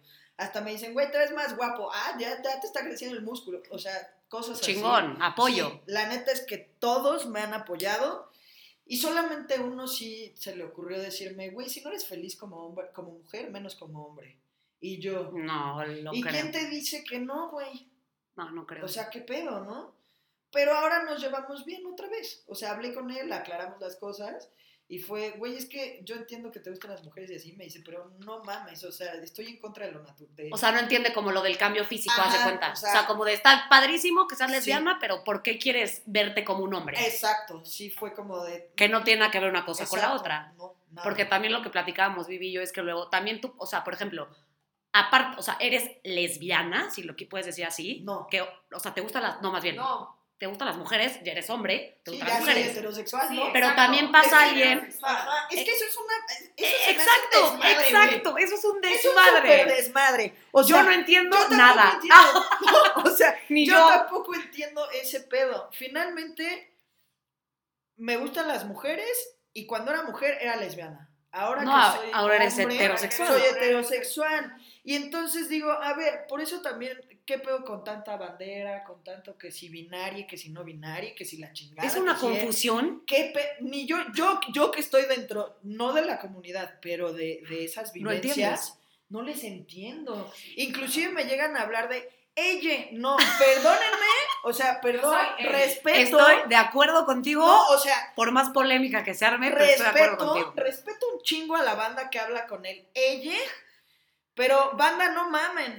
Neta está cabrón hablar así porque ni yo les entiendo. No, está muy ¿Sabes cabrón. qué es lo que a mí me pasa? no, no. Y esto sí, ojo, o sea, lo digo con todo el respeto del mundo Claro. y espero que nadie se ofenda. Generación de cristal. De verdad sí creo, sí creo genuinamente que hay, o sea, que la generación de hoy en día sí es sumamente sensible a todo, o A sea, todo. a todo. Entonces Sí. tienes que tener mucho cuidado. Por ejemplo, ahorita que estamos haciendo esto, Sí. es, puta, tengo que tener cuidado de qué digo, qué no digo, puta, es que dije esta palabra, no, pues es que dije no, no, y es que, güey, y se me van a aventar. Entonces, no importa lo que digas, o sea, si dices algo, mal. Si dices lo contrario, mal. Que Sí, porque claro. no lo incluiste. Sí. Puta, entonces está muy cabrón. O sea, yo sí creo que es importante que si, si tú sientes que tú, tú no te sientes cómodo ni, ni siendo él ni siendo ella y quieres que te digan ella, perfecto, dilo. Oye, no, a mí dime ella. Ella. Y, y- y te decimos ella, ¿sabes? Lo que a mí me saca muy cabrón de pedo es cómo hay gente que se emputa cuando no, Cuando cuando, no no, lo sabes ocupas. o cuando no tienes tanta claridad. Claro. Entiendo. O hasta que preguntas. Entiendo de dónde, de dónde viene esto y entiendo que si no se utilizan estos conceptos, nunca se van a utilizar full, ¿sabes? O sea, nunca van a ser aceptados full. Y esa es como Claro. el- el- la manera de justificarlo de toda, de toda esta gente. Pero también hay que entender que hay un, un pre y un post, o sea, hay un proceso y es muy difícil que de repente tanta gente entienda que es un cambio y que de repente tu mente, porque sí creo que hay una parte del cerebro que tienes que, güey, ejercitar, o sea, es otra parte del cerebro que tienes que ejercitar para poder hablar inclusivamente, o sea, para Sí, poder hacerlo Sí, tal cual como O sea, es, es que- complicado. Yo no hablo así. O sea, ni siquiera O sea, mi mente no lo tiene muchísima registrado. conciencia de, ah, no, esto no, ya la cagué, no, es, con E. Entonces, entiendo perfecto y de verdad lo respeto, pero sí creo que pues, está, también creo que es importante que todos tengamos cierto nivel de tolerancia y cierto nivel Claro. de entendimiento de Sí. que, güey, las cosas, pues, no sé, y también, Y finalmente es respeto, ¿no? O sea, justo, si, si a ti te gusta que te hablen de ella, va. Si a mí me gusta que me hablen de él, va. Si a ti te gusta que te hablen de ella, perfecto. Solamente hay que aprender a respetar. Y no, no, no tener que generar tanto pedo porque no te hablé de manera Ay, o por la vida del de al. O sea, ya qué te importa. Eh, Exacto, aparte está súper triste porque queremos ser inclusivos y no juzgar y no la chingada, pero a huevo estás poniendo atención en, Sí, en en la vida ella de la alguien cagó. más, güey. sí. ¿Por qué la cagó? ¿Por qué se puso? ¿Por qué se vistió? ¿Por qué? Oye, güey, te vale madre. No, No, y en el arrocito, todo el tiempo estás viendo el arrocito Sí. negro para ver cómo ah, vas a mandar el post y vas a mandar el comentario de, ay no, este, cómo estás diciendo que, este, que, que la pasaste bien está- en la cárcel cuando hay tan... Cada quien, o sea, Claro. eso es a lo que voy. o sea, Tu historia. Cada quien tiene Sí. su historia y cada quien que ah, sí, lo que quiera 100%. y que cada quien haga lo que quiera con su cuerpo. O sea, definitivamente Claro. yo sí creo que, güey, si te sientes cómodo en el cuerpo de una mujer, güey, perfecto. Si te sientes cómodo en el cuerpo de un hombre, perfecto. Si, si quieres cambiar de sexo o, o- o si quieres, güey, eh, no cambiar de sexo, pero entonces nada más este, usar maquillaje o hacer como, como adoptar ciertos tipos en cuanto a género, que es un tema mucho más cultura, perfecto. O sea, como que creo que al final hay que dejar ser a cada quien como quiera ser, güey. Sí, por supuesto, 100%. Y finalmente, algo que sí también, yo sí, honestamente, como lo dijiste ahorita, pues cada quien su cárcel, yo sí tengo bonitos recuerdos de la cárcel. Y yo sí agradezco haber llegado a la cárcel, porque gracias a mis errores del pasado soy lo que soy hoy por hoy. Y gracias a la vivencia de la cárcel también soy lo que soy. O sea, ¿tú crees que No. la cárcel te ayudó para Claro, bien? 100%. Ok. 100% soy una persona más sencilla, soy una persona más humilde, soy una persona empática, pero empática de corazón, no empática de fama o de, de... Ah, porque toca la moda de ser empático, soy empático. No, ni madres. Este, sí, yo sí, sí lo agradezco y tengo momentos maravillosos y tengo personas maravillosas a mi lado. Y sé que en la cárcel vas a encontrar desde muy buenas personas hasta gente muy violenta, muy ojete. Como de afuera todo. de la cárcel. Exacto. Entonces, no hay que estigmatizar el- la cárcel como tal. Y también, siendo honestos, aceptar que hay cárceles muy divertidas, como lo fue Almoloya, y hay cárceles más pesadas. Y también cada quien, en base a su conciencia, se la puede hacer más fácil o más difícil. Oye, Rashid, y ahorita ya para cerrar el, el Claro. podcast, o sea, ya lo, esta última parte de tu, de tu, sí, de tu, de tu etapa de la cárcel, bueno, tres preguntas. Una, em, ¿cómo fue este tema de reinserción social? Que yo un poco ya te lo preguntaba antes de empezar a grabar, que quiero que un poquito eh, te explayes ahí. Dos, pues hoy en día, ¿a ¿qué te dedicas? Cuéntanos qué haces. Ok. Y tres, ¿tienes pareja, no tienes pareja? ¿Qué, ¿En qué estamos? No. Ok. Eh, la reinserción social sí me fue bien difícil. Es como estar en el mundo de los picapiedra y salí a los supersónicos. Yo me acuerdo que cuando salí, segundos pisos, estas madres en los bancos de cajero, la practicaja, los celulares super touch. Digo, no porque no tuviera acceso a celulares, pero eran muy diferentes los celulares de la cárcel, son como más análogos. Y entonces, en base a la tecnología, fue todo un drama, así como de, güey, ¿qué es esto? O sea, ¿por qué tengo que depositarle a una máquina? Literal, sí fue picapiedra, supersónicos. O sea, no sé si ubican las caricaturas, pero Claro. quien las ubique, perfecto entiende esa parte, ¿no? Eh, el ver, me acuerdo de un viaje, me fui a León, salí, salí y me fui a León a ver a mi abuelita, y entonces iba yo en el camión, y de pronto la pantalla, ¿no? Y yo agarré y le hablé a una amiga y le dije, güey, me siento del carajo. Y me dice, ¿por?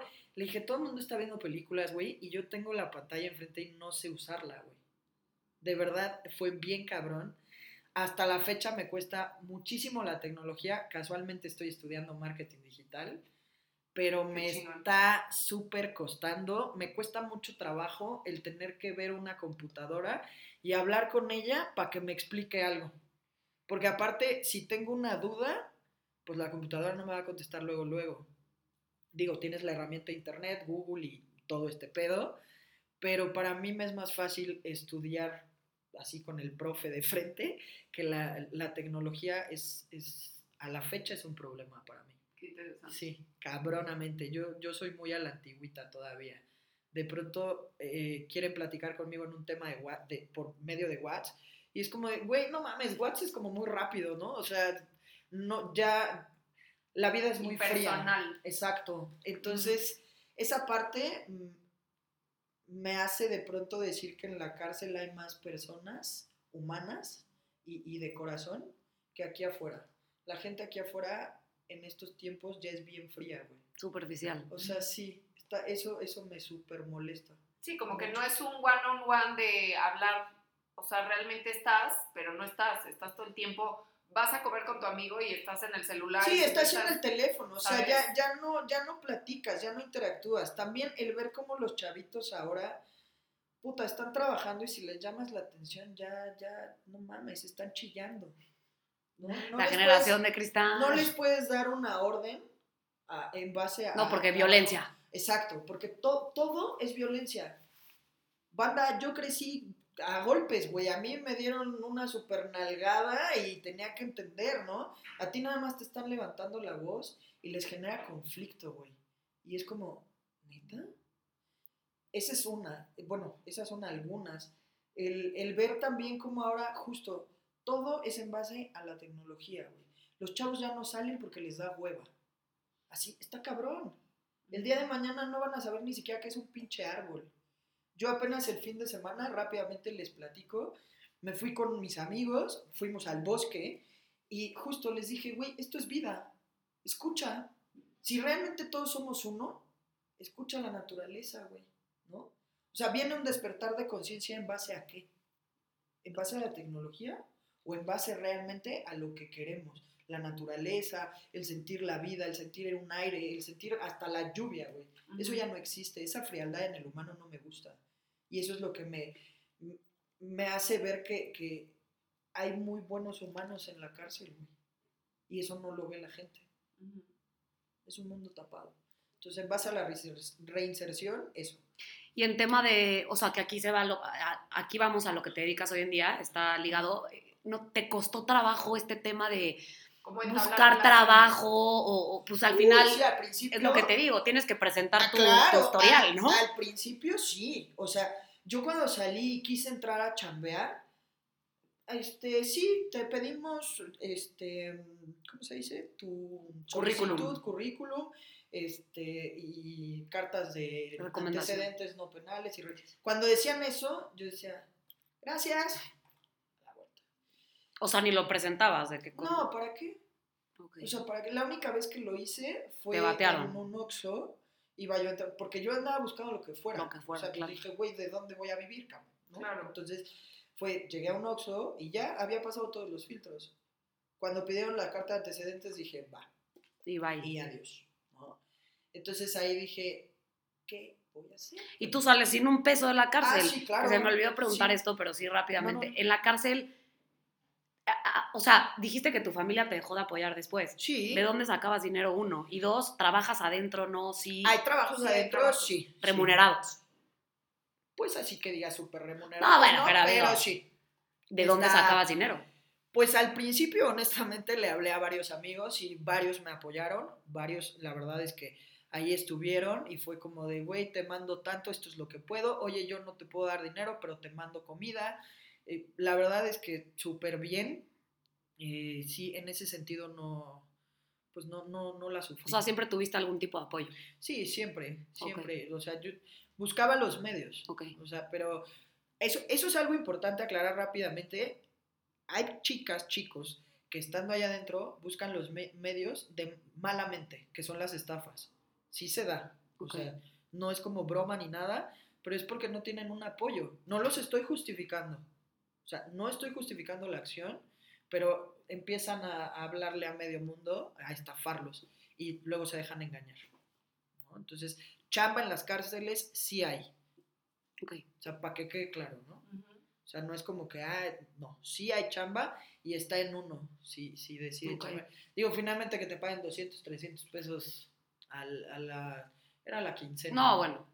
Entonces, finalmente esos 200, 300 pesos bien administrados, la vives, Ok. ¿no? Porque el penal, la institución te da de comer. O sea, sí te da de comer, pero no es la mejor comida, es un hecho. O sea, no. Pero bueno, cada quien a sus posibilidades y dejar en claro que sí, sí hay ciertos apoyos bien hechos y bien inculcados y hay apoyos que sí son una mentada de madre. ¿no? Ok. Como trabajo social, hay trabajadoras sociales muy buenas y hay trabajadores sociales que son una porquería. Ok. Sí, eso sí, dejarlo bien en claro. Bueno, regresando al tema de mi trabajo, en la- en cómo empecé Ujú. buscando chamba, me fue bien difícil. Mi primer trabajo de manera formal fue ventas de canvaseo de Total Play, Ok. en el cual duré ah, tres, cuatro meses y fui a dar a Domino's Pizza. Agradezco a la marca porque fueron los primeros que me dieron la oportunidad de trabajar Con los antecedentes. con los antecedentes. O sea, Qué yo bien. agarré, pasé todos los filtros y todo, y la gerente pues, le dije, oye, tengo antecedentes. Y le digo, pero estoy buscando una oportunidad. Y entonces fue, órale, va. Qué bien. Me mandó con el, el gerente regional, y entonces me dijo, enséñanos tu carta de, de que ya no, ya saliste libre y todo bien. Se la enseñé y nada más me dijo, no me falles. Es lo único que te pido. A partir de la siguiente semana entras a trabajar. Perfecto, entonces sí, trabajé en Dominos como un año y medio, Ah, no, un un año, un año, y justo me salí en la pandemia. En la pandemia me salí porque empezó con el recorte de que el sueldo y que si esto, y yo en mi berrinche dije, no mames, ¿no? Ahí sí no fui empático, ahí sí estaba como muy envidioso y dije, no, güey, o sea, yo voy a ver por mí. Y entonces decidí renunciar en plena pandemia. Y ahí eh, emprendí un negocio, empecé a vender bandanas o buffs y me fue bastante bien, muy bien. Durante casi el año me fue poca madre. Yo me metía 3 mil pesos a la semana y le chambeaba dos días a la semana. Oh, muy bien. Entonces dije, güey, ser dueño de tu propio tiempo está poca madre, ¿no? O sea, eres tu jefe, güey, tú gobiernas tus tiempos y tú haces y tienes oportunidad de estudiar y tienes oportunidad de hacer más cosas. Entonces dije, ah, voy a seguir con esto, saqué una marca, no la he registrado honestamente, pero lo intenté, o sea, lo intenté, no, no me quedé abajo, hasta que sí hubo una temporada en donde ya mis ventas se, empezaron a ir en pique y dije, algo no está funcionando y yo ya no tengo ganas ahorita, quiero un sueldo fijo. Y entonces me metí a... Es una empresa, no me acuerdo el nombre, es muy chiquita, está por San Bartolo, pero se dedica a la pintura electroestática, a pintar cosas de metal y todo esto. Y estuve trabajando ahí mes y medio hasta que el jefe llegó y me habló con muchas groserías y muchos huevos. Y entonces dije, yo ya no estoy para aguantar estas madres, pues custodios y así. Y agarré mi mochilita y me salí, lo dejé. Retomé un poquito el tema del emprendimiento nuevamente. Quise levantar las boobs. Ya no me fue nada fácil. Pero empecé a vender de todo. Que por aquí, que por acá. Dije, voy a sacar mezcal y voy a hacer esto. Yo le busqué por todos lados. Hasta que un día me vi como muy ahorcado y me fui a vivir a Reynosa un tiempo. Y entonces estuve en Reynosa, pagan mucho mejor que aquí. ¿Y por qué en Tamaulipas? ¿Qué hay no que me digas, fue el peor error de mi vida porque volví a vivir una experiencia ahí un poquito con, con gente delicada. Eso fue hace dos años. Ahí está duro el Está- crimen y no, demás. está recia esa madre. Ayer, o sea, todos los días escuchas balazos. Sí. Pa, pa, Yo tengo pa, familia allá y son está- balaceras sí, duras. Sí, sí, sí. Entonces no aguanté mucho. Además, el clima está tremendo. No, O ahí sea, es horrible, Reynosa es espantoso. No, está cabrón, la verdad está, está muy Con cabrón. todo respeto a la Sí, se les quiere, pero no aguanten, sí. Y a la generación de cristal de Ah, sí. También, con más Sí. respeto, amigos. Sí, sí, sí. Pero aguanté de diciembre a mayo. En mayo me regresé así. Dije, no, güey, esto está tremendo. Desde violencia y los climas me tocó vivir nevada, así tal cual en Reynosa. Dije, no mames. Sentí el fin del mundo porque hubo un día en donde se fue la luz, no había agua, no había gas, no había ni madres, tuberías rotas, o sea, todo muerto. Y yo dije, no, güey, esto es el fin del mundo, está cabrón. Y entonces dije, cero, güey. El frío me gusta mucho, pero no en exceso. Y entonces se vino la época del calor y también fue de, no, gracias, güey, ya está, está muy denso este pedo. Entonces me regresé y cuando regreso, voy a visitar a mi amigo de toda la vida, hermano menor, del que era mi mejor amigo a mis 18 años, 15. Nada más que mi mejor amigo en esa época falleció de un tumor. Y entonces cuando veo a su hermano ahorita, que es arquitecto, le dije, güey, dame chamba. Y me dice, güey, es que yo ahorita no te puedo pagar. O sea, no puedo. Le digo, no seas así, por favor. Me ofreció primero una cantidad y era muy mínima y le dije, está bien. Le digo, pero dame comida, güey. Y me dijo, va. Entonces empezamos así y él platica con su tía y su tía le dice, yo te ayudo con, con el sueldo para, para Elian. Y entonces empecé a trabajar con él hace dos años. Es arquitecto, tiene un local de Lotería Nacional en un centro comercial en el norte y este y pues ahí ahí estoy con él todo el tiempo. Hace dos meses me metí a un centro holístico igual al norte de la ciudad que se llama Beck y también ese ese trabajo es con mi mejor amiga. Ay, qué cool. Entonces prácticamente estoy con amigos que no me pidieron antecedentes, que me dieron una oportunidad y que confían mucho en mí. ¿Cómo dirías que es el tema de la reinserción en México? O sea, En general. en general, ¿no? Porque ahorita estabas hablando de lo difícil que fue para ti encontrar un trabajo. Y entonces, mi pregunta es justo esta. Yo asumo que si tú estuviste en la cárcel, eh, que si cometiste un delito y que si cumpliste una sentencia sobre ese delito, pues ya al, al salir ya es, o sea, a lo que voy es tu tiempo en la cárcel es para cumplir la condena que se te da por ese delito. Por ende, cuando tú sales, tú deberías de tener oportunidades para eh, tener una reinserción en la sociedad, ¿sabes? O sea, ahorita que, por ejemplo, hablabas del tema de la tecnología, qué curioso porque nunca lo había pensado así. Yo justo ahorita que María habló de reinserción, inmediatamente pensé en tema de trabajo o entablar este, relaciones sociales otra vez con, pues, con tus amigos, con tu familia, con gente que no habías visto de antes. Pero, ¿cómo dirías que es en general? O sea, ¿cómo, cómo son las empresas hoy en día? Hay, em, no sé, hay ciertas eh, fundaciones que, que ayudan a, a este tema y que, que generan eh, ¿Crees que las, las organizaciones realmente ayuden? No lo sé, tú dímelo a mí, por eso te pregunto a ti. Yo considero que no, Ok. 100%. O sea, es bien difícil porque finalmente la cárcel a todo el mundo los...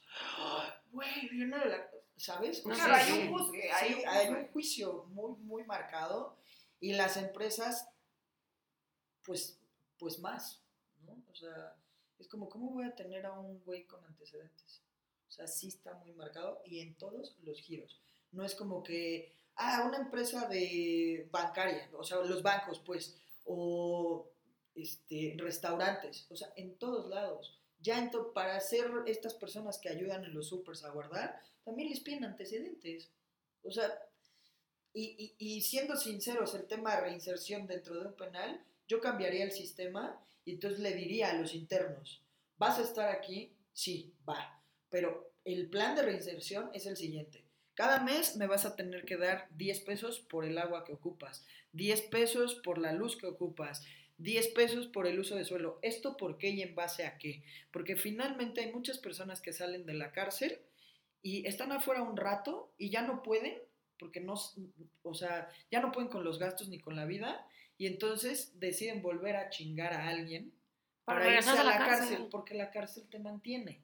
Entonces, no hay un tema de reinserción tal cual. Claro. Yo por eso, si tuviese el poder de abrir o estar o gobernar, entre comillas, un penal, güey, pues te voy a cobrar el servicio. ¿Pero por qué? Ojo, todo el dinero que tú me des durante tu estancia te lo voy a guardar. Y cuando salgas, toma tu lana, brother, porque afuera no vas a, encontrar una chamba al día siguiente, güey. Y entonces, ¿cómo vas a vivir? ¿De qué vas a comer? Pues cabrón, tus 8 o 10 años que estuviste aquí, si lo multiplicamos y todo esto, pues sí, es una lana. Entonces ya sales con algo. Ya sales inclusive para poderte comprar un taco. Hay muchas personas que, que, que simplemente pues no tienen de dónde. Entonces regresan a robar. Claro, eso que, eso que importante, porque justo iba a tocar ese tema. ¿Cuánta gente no hay que salen y dicen, güey, no encuentro chamba, No. no tengo, no, no tengo que comer, no tengo dónde vivir, güey, pues me regreso, mínimo tengo un techo, güey, tengo gente que conozco, Claro. este, comida, ¿sabes? Que como dices, no es la mejor comida, no es la... la- Pero finalmente ahí pero es comida, o sea, está cabrón, eso está cabrón. Sí.